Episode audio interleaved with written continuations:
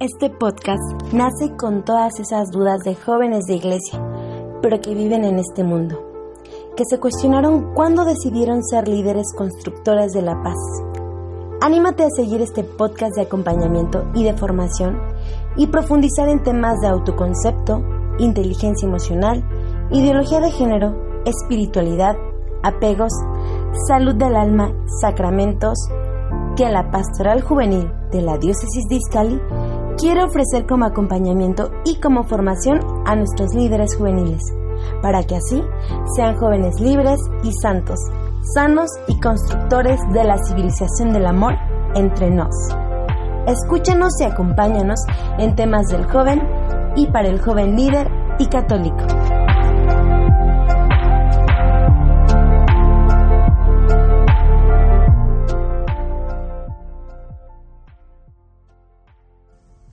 Hola, ¿qué tal amigos? Eh, nos da mucho gusto el día de hoy estar con ustedes en un episodio más de nuestro podcast Entre Nos. Y hoy pues tenemos a un invitado muy, muy especial, a un, a un invitado que eh, pues ha aceptado con nosotros compartir este camino en el que pues él se ha formado. Eh, es una persona que pues tiene bastante conocimiento en el tema del que el día de hoy nosotros queremos hablar. Eh, él es un laico consagrado, él actualmente eh, reside en Miami, en la arquidiócesis de Miami es donde él está trabajando. Él pues tiene estudios en psicología, es terapeuta, él este, trabaja con, ha trabajado con jóvenes, también tiene pues su servicio dentro de su arquidiócesis es originario de Colombia, pero eh, él está haciendo toda esta parte de su servicio, su vida y todo en la Arquidiócesis de Miami. Él se llama Gustavo Adolfo Mejía, es nuestro invitado del día de hoy para hablar acerca del tema de teología del cuerpo y pues me da mucho gusto presentárselos. Bienvenido, Gus. Mucho gusto, Dani, mucho gusto que eh, estar aquí con ustedes, mucho gusto conocerte y mucho gusto por estar en este espacio para que podamos pues, compartir un rato aquí entre nos. Es correcto, sí, aquí entre nos, eh, pues hablar de este tema que, que, que si bien aquí en, en México eh, ha tomado uh, un cauce ya un, más importante, ha tomado una fuerza que nosotros nos preguntábamos, eh, sabemos que existen personas muy preparadas, pero todo tu, tu, trabajo se ha ido expandiendo a lo largo de las redes sociales. ¿no? A lo largo de YouTube, a lo largo de eh, María Visión y de todas estas plataformas en las que has tenido tú la oportunidad de participar. Y es por eso que hoy nos gustaría, eh, pues, hablar contigo, platicar de todo, de este tema de la teología del cuerpo. Y me gustaría iniciar con una pregunta que, pues, yo creo que es la, la que nos dará el cauce para, para esta plática aquí entre nos. Y me gustaría preguntarte justamente, ¿qué es la teología del cuerpo? cómo podemos eh, nosotros entender esta, esta parte de la iglesia que de repente pues no es como muy mencionada. A ver, Dani, a ver, así como, como de una manera bien pida, la teología del cuerpo es un estudio que hace San Juan Pablo II eh, sobre la vida, el amor, el matrimonio. Eh, es un estudio que él hace que yo quiero aclarar que él lo hace en forma de libro, ¿verdad? Pero una vez que es elegido, eh, elegido papa, él decide tomar este libro y dividirlo en 135 homilías, de las cuales 129 van a ser dadas en público y él mismo va a enseñar estas homilías desde, desde 1979 hasta 1984. Entonces imagínate esto, los primeros cinco años del papado de San Juan Pablo II, él decide dedicarlos 100% a la teología del cuerpo. Entonces, nomás con eso podemos ver la importancia que San Juan Pablo II le va a dar a este tema y a partir de este tema, él va a desarrollar todo su pontificado, toda, su, eh, toda la doctrina que él va a presentar eh, para la iglesia. Pero ante todo es un estudio, diría yo que la primera parte de la, de la teología del cuerpo es un estudio sobre lo que significa ser humano ¿verdad? en una época donde se nos ha olvidado realmente lo que significa ser humano, lo que significa ser persona, viene San Juan Pablo II como una voz profética y nos da todo un estudio para que podamos profundizar en la verdadera identidad de la persona humana. Y ya en la segunda parte de la teología del cuerpo, que es lo que la parte que se llama sacramentos, vamos a ver que Juan Pablo II va a profundizar en el matrimonio, en el celibato por el reino de los cielos y va a hacer un comentario sobre la encíclica de Pablo VI, que es la Human Vitae. Entonces vamos a ver cómo, cómo eh, al ver cada uno de estos puntos que Juan Pablo II está tocando la teología del cuerpo, nos vamos a dar cuenta lo necesaria que es para hoy. No, me quiero adelantar, un resumen así rápido qué es lo que es la teología del cuerpo. Está, está eh, Es un tema muy, muy, muy amplio, ¿no? Y, y que si bien no es tan antiguo, por así decirlo, eh, pues ha tomado como un auge más importante en, en esta época, ¿no? En esta época en la que, como te comentaba, pues estos medios digitales nos han permitido conocer un poquito más acerca de los eh, documentos de la iglesia, ¿no? Y justamente tenemos acceso a ellos. Me gustaría saber, eh, Gus, ¿a quién está dirigida la teología del cuerpo? A todos aquellos que tengan un cuerpo, ¿Y, por qué quiero y por qué hago énfasis en eso? Porque te digo que muchas veces cuando se habla de teología del cuerpo, la gente mismo me dice, wow, qué bueno este tema para los jóvenes. Y digo yo, sí, claro que sí, qué bueno para los jóvenes, pero qué bueno para las familias, qué bueno para los matrimonios, qué bueno para los adultos. Mira que te cuento que nunca se me va a olvidar, creo que fue en, North, en Carolina del Norte, acá en Estados Unidos, que después de haber dado un retiro, eh, se me acerca una persona, una señora de 88 años, y se me acerca eh, muy emocionada, con lágrimas en los ojos, y me dice, Gustavo, eh, este fin de semana tuve la, la, oportunidad de soltar un peso que cargué por años. le decía, ¿cómo así, mi señora? Me dice, Gustavo, toda mi vida me sentí culpable de la vida íntima que tenía con mi esposo, porque tenía una conciencia como que había algo negativo en la sexualidad. Y sin embargo, después de haber escuchado todo el plan hermoso que tiene Dios para la sexualidad, ahora a los 89 años me siento feliz de la vida fructífera que tuve con mi esposo. Estamos hablando de una persona de 89 años ¿verdad? Que tiene, tuvo esa capacidad de soltar un yugo que había cargado por un mal entendimiento de la sexualidad. Entonces, ¿para quién es la teología del cuerpo? Para todo el mundo. Y decías algo, Dani, decías de que se da a conocer ahora, siendo que no es tan nueva, no es tan antigua, pero no es tan nueva. Y yo te digo, ¿sabes por qué pasa eso? Porque en el Evangelio de San Mateo hay una promesa, Dani. Y una promesa que Jesús nos dice que las puertas del infierno no prevalecerán en contra de la iglesia, ¿verdad? Y si tú te pones a estudiar historia de la iglesia, tú vas a ver que en diferentes momentos de la iglesia siempre se han levantado ataques, se han levantado herejías. Pero bajo la promesa del Espíritu Santo, el Espíritu Santo siempre levanta una voz profética que nos traiga la verdad ante la herejía, ante la mentira que se está formando. Entonces, ¿qué pasa? Que para nadie es un secreto que la herejía más grande, la mentira más grande que tenemos en la actualidad es contra la familia, contra la identidad de la persona humana, contra el amor humano, contra la vida. Y por eso el Espíritu Santo ha levantado una voz profética como la de San Juan Pablo II para que nos traiga una verdad. Y esa verdad, aunque él la dijo y la empezó a decir en 1979, nunca había sido tan necesaria como en estos tiempos. Es correcto, nunca, has dado en un punto muy importante.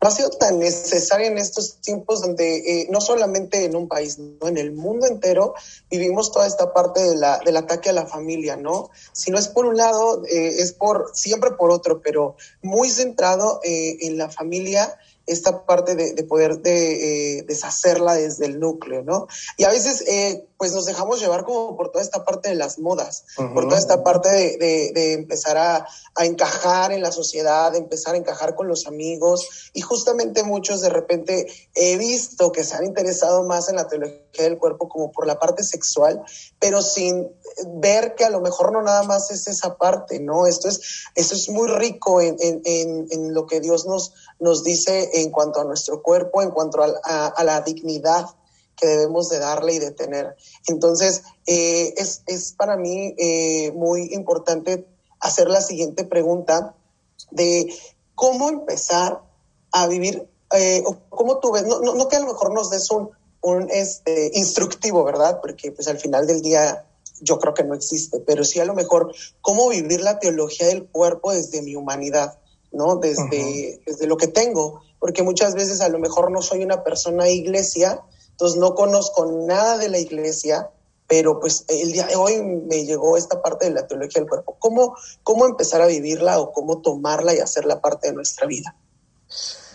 Yo creo, Dani, que el primer paso es, es conocerla, ¿verdad? Es conocerla y, y, no, y no limitarnos simplemente con escuchar un video de 40 minutos o de 30 minutos y de creer que ya sabemos sobre teología del cuerpo, porque mira, Dani, humildemente te digo que llevo 14 años estudiando y enseñando este tema y cada vez me doy cuenta de lo poco que sé, ¿verdad? De, de, de la riqueza y la profundidad que nos regala San Juan Pablo II para que sigamos conociéndonos y conociendo al Señor en cada uno de nosotros, en, en nuestro cuerpo, ¿verdad? Como, como toda la creación en sí guarda la huella del creador, pero de manera única y especial la persona humana.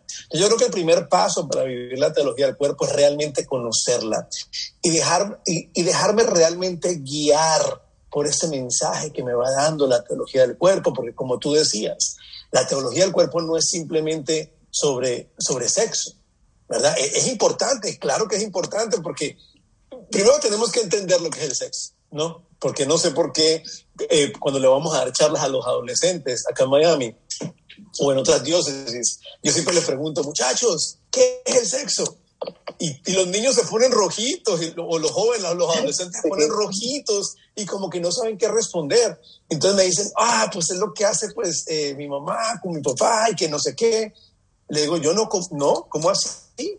Cuando tú vas a aplicar a un trabajo y te dan la aplicación para el trabajo, hay una casilla que dice sexo. ¿Tú qué colocas? No, gracias, todavía estoy soltero. No, ¿verdad? Tú dices, ¿tú, qué colocas ahí? ¿Hombre o mujer? Entonces, ¿qué es el sexo? El sexo no es algo que hago, el sexo es algo que soy. ¿Soy hombre o soy mujer? No me hago hombre y no me hago mujer. Entonces, el primer paso es conocer realmente la teología del cuerpo y dejarme asombrar, ¿verdad? Por, por, este dibujo tan perfecto de la persona humana que San Juan Pablo II nos presenta y que la iglesia ha entendido por dos mil años, ¿verdad? Porque el magisterio y la, y la moralidad de la iglesia nos ha enseñado eh, el valor de la persona humana, de la dignidad de la persona humana, de la vida, eh, del matrimonio, de la familia y de la sexualidad por dos mil años. Lo que Juan Pablo II viene y nos da un, estudio exquisito que nos da la capacidad de entenderlo y de poder vivirlo. Entonces, ese es el primer paso, diría yo, es conocerla, vivirla. Y el segundo paso es, una vez que ya la conozco aquí, de rodillas ante el Santísimo, la conozco aquí, ¿verdad? Porque es muy fácil llenarme de conocimiento en la cabeza, ¿verdad? Y, no dejar que ese conocimiento haga ese camino de la cabeza al corazón. Entonces, claro que aprendo de la teología del cuerpo y adquiero el conocimiento, pero de rodillas ante el Santísimo dejo que baje a mi corazón para que se haga acción en cada una de mis actitudes. Ok, eh, el padre Paulín eh, quiere hacer una intervención, padre. Así es, Dani. Efectivamente, esto de la teología del cuerpo es un universo, Gustavo, que, que, Dios inspiró, claro, desde la Sagrada Escritura, el Magisterio, después a, este, Juan Pablo II este, y a Papa. Y eh, como tú bien decías, mm, me, me, llama la atención la teología del cuerpo, pero necesito conocerla. Me imagino que muchos jóvenes nos están escuchando en este momento y han escuchado este, el, el título, la teología del cuerpo y demás, pero, y tú bien lo dijiste, no hay que escuchar solamente este, este podcast o, ver un video, un tutorial en YouTube para poder entenderlo, sino hay que estar eh, conociéndolo y viviéndolo. Pero de manera general, Gustavo, ¿cuál es la estructura de la teología del cuerpo? ¿Hay ciclos, estas catequesis que tú nos decías que, que Juan Pablo II, las 134 catequesis nos daba, las podemos em, sintetizar? ¿Hay una estructura, Gustavo, de la teología del cuerpo? Claro que sí, padre, sí hay una estructura y para hablar un poquito de la estructura, vuelvo y repito de que Juan Pablo II la escribe eh, como un libro, ¿verdad? No, no, no, tiene, no la divide en homilías.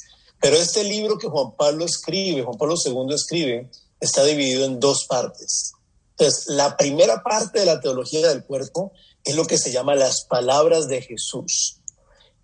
Esta primera parte, que es las palabras de Jesús, es donde San Juan Pablo II nos va a dar como, como una forma, como una línea para seguir y darnos cuenta realmente qué significa ser humano.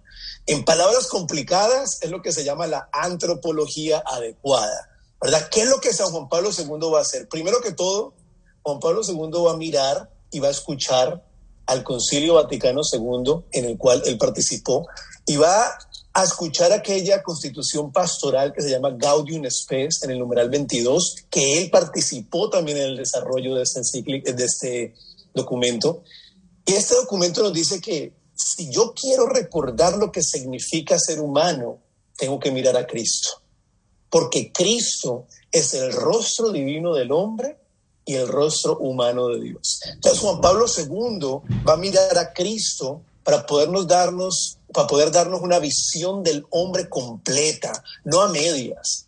Porque el mundo actual tiene una visión de la persona humana a medias. O sea, nos entendemos a partir del pecado, nos entendemos a partir de nuestras heridas, nos entendemos a partir de nuestros traumas. Y, entonces yo estoy traumatizado y por, esa, por ese trauma tengo una idea errónea de, de, mi humanidad y no me la ayudan a, corroge, a corregir, porque tenemos una imagen errada del ser humano. Entonces Juan Pablo II, ¿qué dice? Vamos al principio, ¿verdad? O sea, conchale, eh, si estamos perdidos, estamos equivocados, vamos al principio y vamos a ver en ese principio cuál era la idea original de Dios cuando creó al hombre, ¿verdad? Y ese principio es lo que San Juan Pablo II va a llamar el hombre original. Luego Juan Pablo II dice, ok, no vamos a ignorar la historia, vamos a, vamos a ver la historia desde el pecado, pero no nos quedemos en el pecado.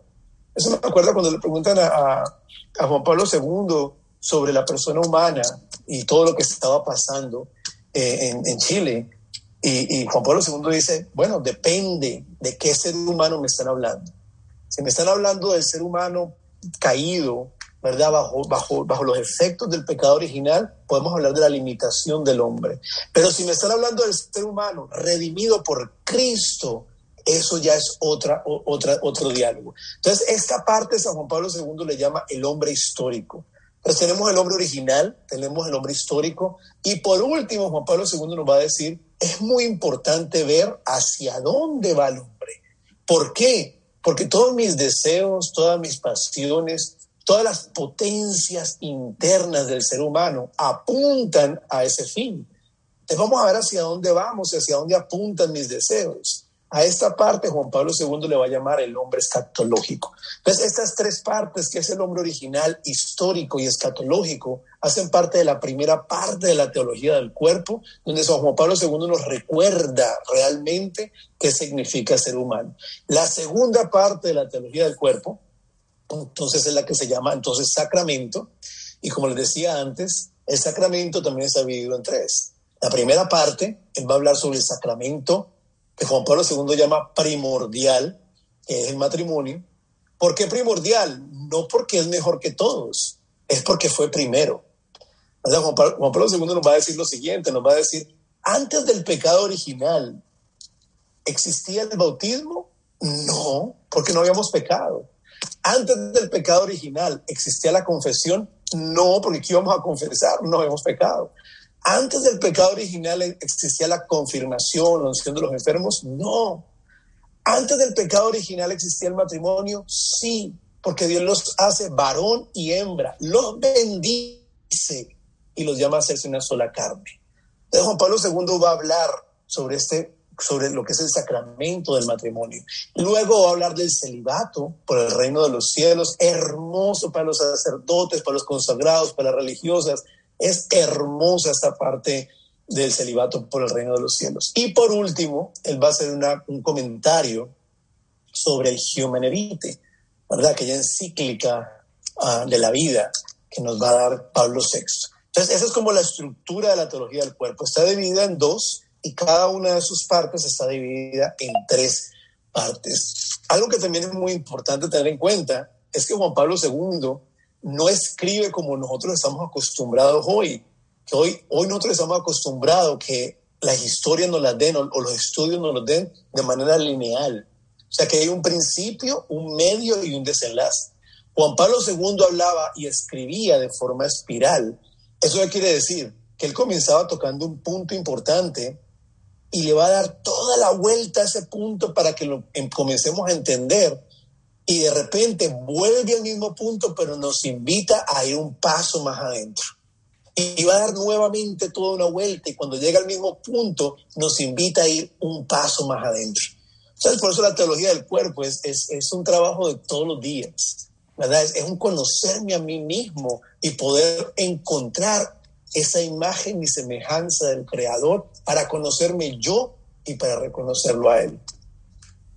Ok, muy bien. Entonces, eh, de manera muy general, la teología del cuerpo la podemos ir viviendo, este, pues primero entendiendo al, ser humano, ¿no? Al hombre y a la mujer eh, como son, ¿no? Tener una visión completa de, él y, y, una vez conociéndome, puedo descubrir cómo puedo ser feliz, ¿no? Desde mi vocación, desde mi, vida, eh, que ya que estoy entendiendo, que estoy valorando, ahora cómo lo puedo, lo puedo reflexionar. Y fíjate que ahí, eh, yo creo que ahí viene el clic de por qué empieza a tener eh, interés los jóvenes ante esto, ¿no? En la parte sexual, pero en la parte integral del, del, joven por, por completo, pues, porque muchos jóvenes estamos sedientos, Gustavo, de, que nuestro corazón sea feliz, de que nuestro corazón esté en paz.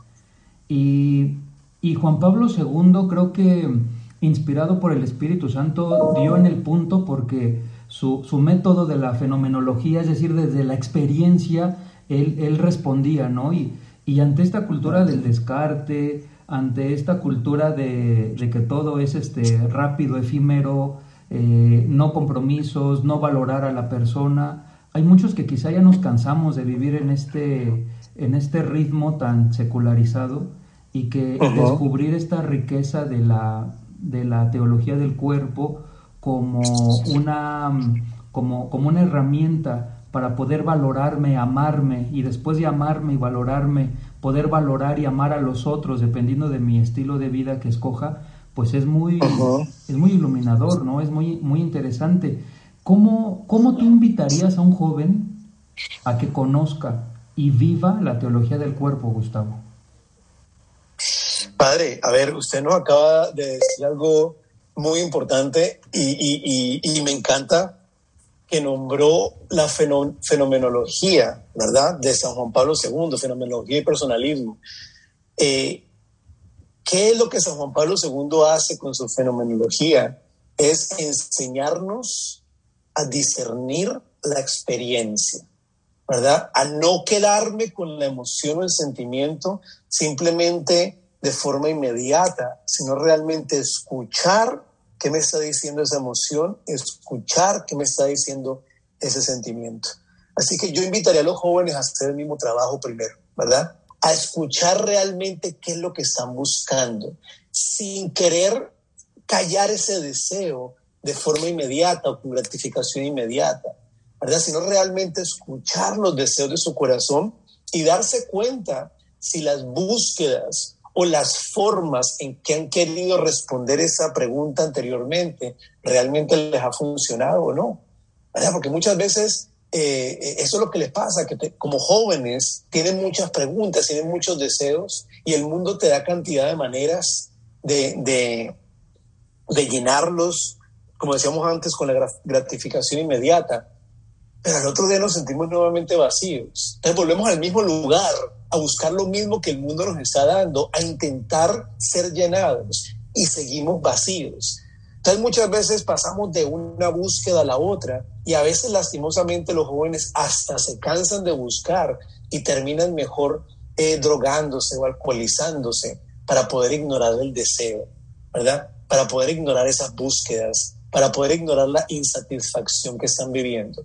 So, lo primero que yo le diría a los jóvenes es de una forma, de una forma sincera, eh, escucha tus deseos, ¿verdad? Veamos el deseo del corazón, veamos el deseo de la persona humana, veamos nuestros deseos como una brújula, como un GPS que nos están guiando aquel que realmente es capaz de llenarlos y de saciarlos. O sea, veamos nuestras hambres como un signo, como un símbolo, que son capaces de guiarnos y llevarnos hacia aquel que nos invita a un banquete nupcial donde todas las hambres serán saciadas. Entonces, ese es mi primer consejo. Paremos, paremos de querer llenarnos por momenticos. Paremos de querer vivir una euforia que no dura mucho tiempo. Detengámonos y realmente oigamos, pensemos y discernamos cuál es ese verdadero deseo que tiene nuestro corazón.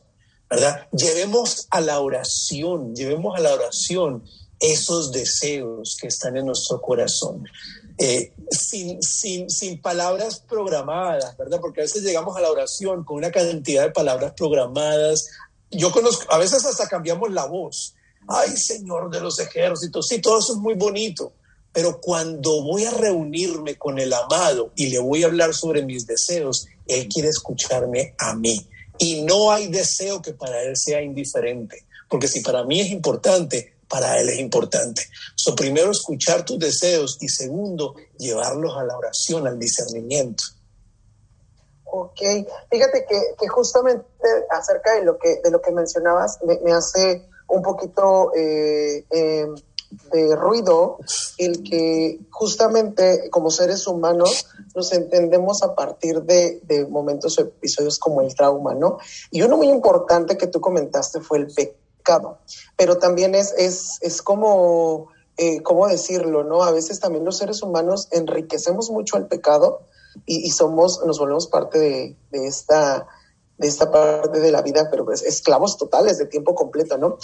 ¿A qué voy? Quisiera saber, o, a lo mejor no sé, tú a lo mejor por todo este tiempo que llevas recorrido acerca de lo, de lo que es eh, el estudio de la teología del cuerpo, pues obviamente tú te ha costado, ¿no? Y, está el pecado, y está tu humanidad, y está Dios, es como una lucha constante. ¿Cómo en, en este tiempo tan moderno porque, y, le llamo moderno por a lo mejor los medios digitales, por los accesos que tenemos a, tanta información y también a tanto, este, eh, pues, cosa que hacemos como, como seres humanos. ¿Cómo hablar de la teología del cuerpo en, en este 2022, no? Cómo, cómo poderla transmitir, cómo poderla, eh, eh, este, pues, hablarla así, sin que busquemos, como bien mencionabas ahorita, palabras adornadas o dar una clase o dar una ponencia, ¿no? ¿Cómo llevarla a, la mesa con tus amigos, con tu familia, con incluso eh, pues contigo mismo? ¿Cómo entender esta parte? Mira, Dani, yo te digo una cosa. Eh, lo más importante, creo yo, es escuchar algo que San Juan Pablo II eh, nos dice cuando él era todavía Carlos Boitila y escribe un libro exquisito que se llama eh, Amor y Responsabilidad, en el cual eh, Juan Pablo II nos dice, Juan Pablo II nos dice que la única actitud adecuada para llegar a la otra persona es el amor. Y la única respuesta ante ese encuentro es el asombro lo primero que yo tengo que hacer para poder realmente compartir esta teología del cuerpo es utilizar la herramienta del amor y no del juicio. Porque ¿qué pasa? Que muchas veces estamos tomando la teología del cuerpo, estamos tan acorralados muchas veces con tantas ideologías extrañas que en la actualidad se están levantando y nos sentimos tan acorralados que cuando tomamos la teología del cuerpo la tomamos como un arma para defendernos. Entonces, claro, las otras personas y los jóvenes levantan muros y no quieren escuchar lo que les estamos diciendo. Pero cuando escuchamos la, cuando usamos la teología del cuerpo como un medio, como una herramienta para amar mejor a la otra persona y asombrarme ante el misterio que la otra persona representa.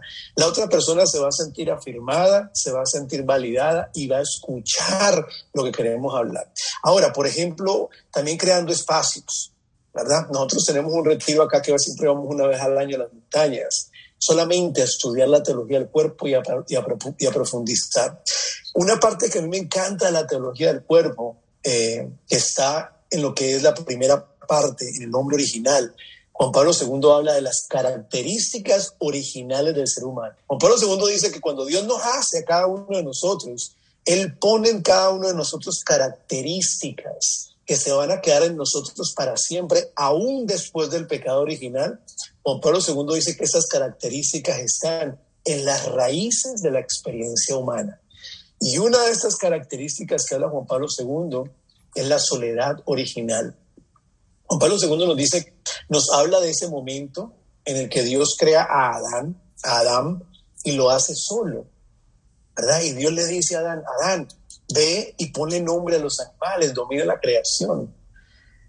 Y Juan Pablo II nos va a llevar a profundizar en ese momento en el que Adán, mientras está nombrando a cada uno de los animales, Adán se da cuenta que él es cuerpo entre los cuerpos, que él es diferente, ¿verdad? Primero que todo, que él tiene subjetividad, o sea, que él tiene un mundo interior, que dentro de él se mueve un mundo completo, ¿verdad? Que la forma en que él está experimentando el mundo es única. Y, y Adán se da cuenta de eso. Qué importante es acompañar a los jóvenes a redescubrir su subjetividad, pero no como un fin, porque el problema es que muchos jóvenes han quedado metidos en su mundo interior. Entonces, si su mundo interior les dice que ellos son un perrito, entonces ya yo me creo perrito, o que soy eso, que soy lo otro, y nos empezamos a creer las ideas internas que tenemos de nosotros mismos. Juan Pablo II nos dice, hay que descubrir esa subjetividad, ese mundo interior, bajo la luz de la fe. Y Adán se va a dar cuenta que él tiene raciocinio y que él tiene voluntad y que él tiene libertad, ¿verdad? Adán va a descubrir todo eso. Entonces, ¿cómo ayudamos al joven a conocerse a sí mismo? Porque cuando yo me conozco, eh, me pertenezco. Y como decía el padre antes, cuando me pertenezco, ya estoy dispuesto, ya estoy listo para donarme, para entregarme. Y cuando me entrego y cuando me dono, entonces empiezo a encontrar la felicidad plena, ¿verdad? Que no hace parte de una euforia de cinco, de cinco minutos. Entonces yo creo que ese sería como el camino de poder llevar al joven a mostrarle esto y a mostrar la teología del cuerpo como un camino a esa felicidad que realmente están buscando, ¿verdad? A llenar los deseos que realmente su corazón tiene. O sea, que la teología del cuerpo no se presente como un no.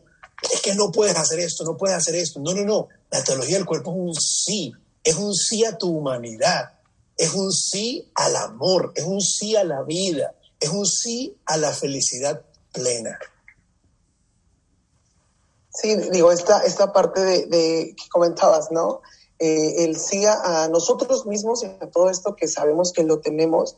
Y algo que, que me llama mucho la atención es esto de, eh, como todo, practicarlo todos, todos los días. Pues para que un cuerpo esté eh, fuerte, para que esté torneado, pues lo tienes que ejercitar, ¿no? Pues precisamente para seguir vivo, pues hay que comer, hay que tomar agua y hay que hacer todo esto. Y justamente viene, viene a, a, a mi mente ahorita que para, por ejemplo, para hacer ejercicios siempre te encuentras como tips, ¿no? Diferentes tips, diferentes rutinas. Para tener una alimentación sana hay ciertas dietas, hay especialistas acerca de esto para que puedas llevar una, una rutina de alimentación bien. ¿Tú consideras que hay eh, tips muy claros? Por ejemplo, no sé, se me ocurre llamarle ahorita eh, teología para principiantes, ¿no? ¿Habría, no sé, algún, algún tip que tú recomendarías como iniciar? Para, para poder llevar a cabo esta práctica de la teología del cuerpo? Ok, para esta parte, para esta parte me voy a alargar. Así que cuando, cuando, tú, cuando tú sientas que ya tengo que cortar, sube una manito o hazme algo para yo cortar. Para poderte decir eso. O sea, tips. Ya, ya dije el primero y, y, el segundo, ¿verdad? Ya te dije que es conocer la teología del cuerpo, ¿verdad? Realmente dejar que me moldee. Segundo, llevarla a la oración, ¿verdad? Tercera, vivirla en los sacramentos. Pero no puedo, no puedo decir simplemente vivirla en los sacramentos sin realmente explicar mucho más sobre la teología del cuerpo, ¿verdad? Porque los, los sacramentos son como esa cúspide de todo lo que estamos viendo en la teología del cuerpo. Entonces, para eso tenemos que ir al hombre original, tenemos que ir al principio, ¿verdad? Y en ese principio vamos a ver de que en Génesis 1 nos vamos a encontrar de que Dios decía y hacía, ¿verdad? Él decía y creaba día uno, día dos, día tres. Sin embargo, el día sexto pasa algo increíble. El día sexto Dios se detiene y entra en sí mismo, ¿verdad? Y cuando entra en sí mismo, Él dice, hagamos. Y para Juan Pablo II ese hagamos es fundamental e importantísimo. Más allá del contexto histórico, más allá de por qué se escribió eso en ese momento, él va al contexto espiritual. Y él escucha en ese hagamos una primera vez en la que Dios se revela como comunidad de amor. Una primera vez donde Dios dice, no estoy solo, soy un solo Dios, pero soy familia. Soy padre que ama al hijo, soy hijo que ama al padre. Y, somos una unión tan perfecta que esa unión es persona, ese amor es el Espíritu Santo. Y por lo tanto Dios va a decir, hagamos al hombre a esta imagen y semejanza ¿Y cómo lo hace? No lo hace solo, lo hace varón que deja a su padre y a su madre para unirse a su mujer, mujer que también deja a su padre y a su madre para unirse a su hombre, en una unión tan real que también es persona, nueve meses después es persona. Entonces Juan Pablo II nos va a decir, aunque todos y cada uno de nosotros tenemos la imagen y semejanza de Dios, Nunca esa imagen y semejanza se hace presente de manera más perfecta como en la comunión de personas. Entonces, empiezo a entender entonces que la unión del hombre y la mujer es sacramento y es sacramental. ¿Por qué? Porque apunta al mundo interior de Dios. Por lo tanto, mi cuerpo, como dice Juan Pablo II, es sacramental, ¿verdad? ¿Por qué? porque está apuntando al misterio de Dios, nos está revelando, nos está revelando el misterio de Dios oculto por todos los tiempos. Nos deja ver que Dios es comunión de persona, que Dios es amor y un amor que vivifica, un amor que da vida.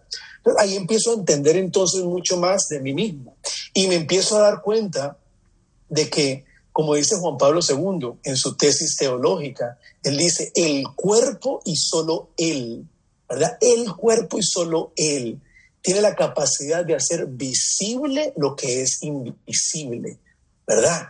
Entonces, con nuestro cuerpo tenemos la capacidad de hacer visible el amor invisible de Dios. So, ¿Cómo en el día a día yo puedo donarme, entregarme a los demás desde mi corporidad y hacer presente el amor de Dios a todas las personas? Porque creemos como que la única forma de que esto se haga es en la unión del hombre y la mujer. No, ese es el prototipo, ¿verdad? Ese es el prototipo y tenemos que tenerlo claro, porque si se nos pierde ese prototipo, se nos pierde la idea de Dios.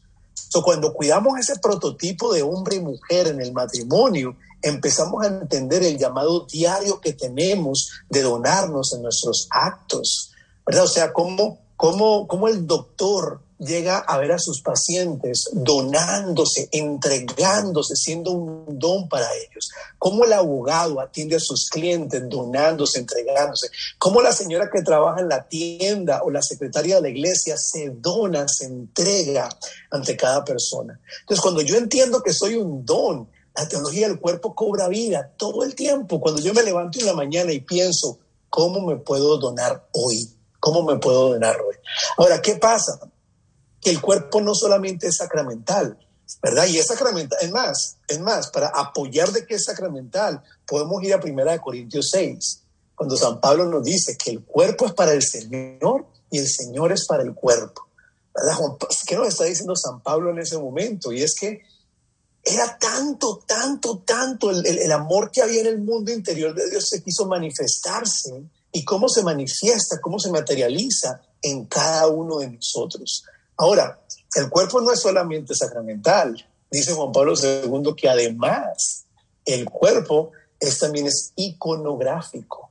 ¿Qué es un icono? Es una imagen que apunta a algo más grande que ella misma.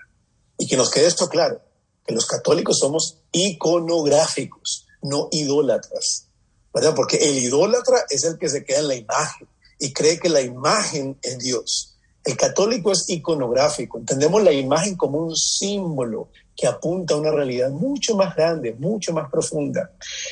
Ahora, vamos a entender que el cuerpo es iconográfico. ¿Por qué? A ver, si tú, mira Dani, yo no sé si tú has leído, pero en el Génesis se nos dice, por eso deja al hombre a su padre y a su madre y se une a su mujer y se hacen una sola carne. Pero no dice por qué. Dice por eso, pero no dice por qué. Y uno se queda como que, ajá, es como que tú le digas a un joven mañana, oye, por eso no me juegas videojuegos. Y él te va a decir, ¿cómo así? ¿Por qué? ¿Qué hice? Bueno, en el Génesis nos dice eso. En San Mateo nuevamente se nos recuerda, por eso deja al hombre a su padre y a su madre pero no se nos dice por qué. Sin embargo, San Pablo en Efesios, hay un ruido raro. Sin embargo, San Pablo en Efesios va a decir, por eso deja al hombre a su padre y a su madre y se entrega a su esposa a hacerse una sola carne. Y aquí San Pablo nos va a decir por qué. San Pablo sí puede decirnos por qué, porque ya se ha cumplido en Cristo. Y San Pablo va a decir, para mí, gran misterio es ese. La palabra en griego es mega misterio. San Pablo dice que la unión del hombre y la mujer es un mega misterio. Y dice él que apunta a la unión de Cristo con su iglesia. Entonces, el cuerpo, además de ser sacramental, es iconográfico porque está apuntando, señalando hacia la unión de Cristo con su iglesia. Entonces, ¿cómo de esa, cómo, cómo de esa manera yo como esposo ¿verdad? Entiendo mi matrimonio como un ícono que le está recordando al mundo que la segunda persona de la Trinidad, que los cielos no pudieron contener, porque Él moría de amor por hacerse uno por nosotros. Como cada matrimonio recuerda eso. Pero además, nuevamente, como en mis actos del día a día yo me dono de tal forma que le recuerdo al mundo el deseo de unión que tiene Cristo para con nosotros de esa manera yo empiezo a vivir la teología del cuerpo en mi día a día, en cada acto de amor. Y cuando lo empiezo a hacer de, esta manera y con el entendimiento de lo que estoy haciendo, automáticamente hay una felicidad que empieza a envolver cada una de mis acciones, porque estoy cumpliendo mi propósito, porque estoy siendo feliz. Y ahí yo puedo hacer entonces un trabajo fenomenológico y darme cuenta que la felicidad que tengo no es momentánea, ni, ni, ni, ni depende de algo exterior, sino que es una paz interna que me está acompañando en el día a día. Y esa experiencia del joven es esa afirmación de lo que él está viviendo, es la verdad. ¿verdad? Esa es la invitación que le estamos haciendo desde el amor, a vivir esta plenitud, a vivir esta alegría. Ahora, ¿qué pasa? Aquí te respondo lo de los sacramentos. Que esa unión que tenemos con Cristo o que deseamos con Cristo y que estamos apuntando en Cristo, no tenemos que esperar morirnos para vivirla. Ya podemos empezar a vivirla desde aquí. No de forma plena, pero podemos comenzar a vivirla ya aquí, ¿verdad? El reino de los cielos está aquí, pero todavía no. Esa es la dicotomía de nuestra fe. ¿Cómo la vivimos? En los sacramentos, ¿verdad? Cada uno de los sacramentos es nupcial. ¿Por qué es nupcial? Porque nos unen nuevamente a Dios, nos llevan nuevamente a Él. Y el sacramento por excelencia de esas nupcias es la Eucaristía, ¿verdad? En la Eucaristía donde nuevamente el amado repite aquellas palabras y dice, este es mi cuerpo. Literalmente el amado en la Eucaristía se hace uno, se entrega y se hace uno con su amada. Por lo tanto, es en la Eucaristía donde yo alimento las ansias más profundas de mi corazón, las ansias más profundas de mi ser. Por eso los sacramentos son tan importantes para vivir esa teología del cuerpo. Y los sacramentos, aunque son signos eficaces, además, entendiéndolos, ¿verdad? no simplemente haciendo las cosas mecánicamente, porque muchas veces estamos recibiendo cantidad de gracias, pero no, no las estamos usando. Entonces, ¿cómo yo entiendo realmente cada una de las cosas que estoy viviendo y que estoy haciendo en mi fe? Entonces, nuevamente, conocerla, orarla vivirla en mi día a día, en donación y en los sacramentos. Si existen cuatro pasos para vivir la teología del cuerpo, yo te diría que esos son los cuatro pasos. Ok, perfecto. Bueno, digo, esta parte fue, fueron unos tips muy, muy claros, muy, muy ricos en contenido y me queda claro que el tema de la teología del cuerpo es algo que, eh, que lleva eh, cierta responsabilidad también. Sí, considero que es como esta parte de también ser responsable con uno mismo. Eh, nos ayuda a descubrirnos en, en, esta parte de donde pues no solamente es lo que dice la iglesia, ¿no? No es lo que dice, es, lo que también tienes que vivir. No es como que quede en un solo lugar o que sea para aplicarse en un solo momento, sino es en día. La verdad es que este tema da para mucho. Este tema yo creo que ahorita eh, pues fue una embarrada así muy, muy enriquecedora. Yo al menos eh, no tenía tanto conocimiento acerca de este tema. He tenido la oportunidad de seguirte, la oportunidad de, poder revisar algunos de tus, de tus trabajos en, en, línea, pero ahorita yo creo que esto, esto da para más, Padre Paulín. No sé, usted cómo vea. Así es, efectivamente, Gustavo. Todos los que te estamos escuchando en este momento tenemos bastantes dudas, pero también esta esperanza de que necesitamos generar otro podcast para seguir trabajando en esto.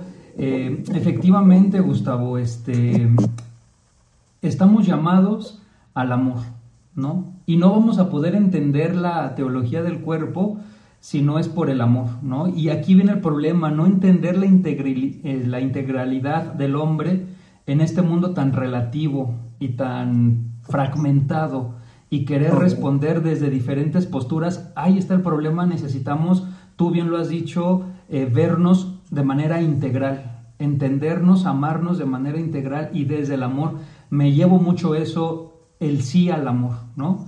Para que, para que de ahí, pues amándome, pueda amar y pueda este, ofrecer con amor mi, mi apostolado, mi servicio como, como un joven de, de alguna pastoral de, de adolescentes o de, o de jóvenes, ¿no? Necesitamos seguir platicando de esto, Gustavo, pero necesitamos también ir cerrando este podcast, pero con la esperanza, repito, de que nos sigas este, edificando más con, con esta gran inspiración del Espíritu Santo con, con Juan Pablo II, porque yo tengo muy claro también desde esta experiencia de, de estar platicando y acompañando a los jóvenes, los chavos están sedientos, de verdad los chavos tienen sed de amarse, de amar, o sea, de un noviazgo sincero, de un amor sincero, tienen sed de que de tantas equivocaciones que ya hemos cometido al tratar de amar o de mal amar, tenemos sed, ¿no? Pero este mundo nos ofrece, eh, por así decirlo, cocas que estaban frías en su momento, las, los refrescos, pero que se han ido calentando, ya no tienen gas y seguimos buscando dónde, dónde este, apaciguar esta sed y creo que la teología del cuerpo es una fuente de agua viva eh, que el magisterio, que la palabra de Dios nos, nos provoca ¿no? y, nos, y nos ilumina. Gustavo, pues este, gracias de verdad eh, por, por, compartirnos, por edificarnos. Y esto queda en tres puntos suspensivos porque necesitamos seguir eh, conociendo toda esta riqueza, todo este universo que, que, gracias a Dios a través de Juan Pablo II lo, lo tenemos. Esto es como armar un glosario con todo lo que, lo que nos comentabas, ¿no? Perdón, eh, comentaba que con todo lo que nos dio es como armar un glosario y de cada uno ir como practicándolo todos los días, ¿no? Eh, algo que, que, a mí me parece así muy, muy genial es esta parte de las, de las nupcias, ¿no? Con nuestros sacramentos. Es algo que al menos hoy yo me llevo y que justamente es algo algo que se tiene que reflejarlo a los demás. Y que justamente, pues, como, como bien lo mencionaban, somos eh, nuestro cuerpo también es testimonio de lo que de lo que nosotros tenemos que compartir con nuestros hermanos principalmente con eh, pues la juventud que es con quienes ahorita nosotros estamos estamos trabajando. Pero para no llegar como la, la señora del ejemplo que al principio nos decía no llegar a los ochenta y tantos años y decir que a lo mejor no vivimos no vivimos plenamente. Tienes toda la razón y no claro que sí o sea cuantas veces podamos conectarnos y pueda conseguir seguir esta conversación con mucho a todos los jóvenes, a todos los jóvenes, muchas gracias, que Dios los bendiga. Cuando, si tenemos una página en YouTube, quien quiere seguirla, tenemos muchos videos de del cuerpo y mucha formación, y se llama One Body, Spirit, Mind. En español sería un cuerpo, espíritu y alma. ¿Ok? One Body, Spirit, Mind, así está en YouTube, así está en Instagram, todo está en español. Así que, pues nada, seguimos aquí conversando, seguimos unidos en la oración y en la misión. Muchas gracias, Padre, muchas gracias a todos los jóvenes y que Dios los bendiga mucho. Gracias, antiguos. Pues ahí tenemos ya la recomendación para, pues, para seguirnos formando, para seguir enriqueciendo el espíritu, el alma, el cuerpo. Y pues aquí seguimos. Muchas gracias, Gus. Muchas gracias, Padre, por habernos acompañado y nos vemos en un episodio más de Aquí Entre Nos.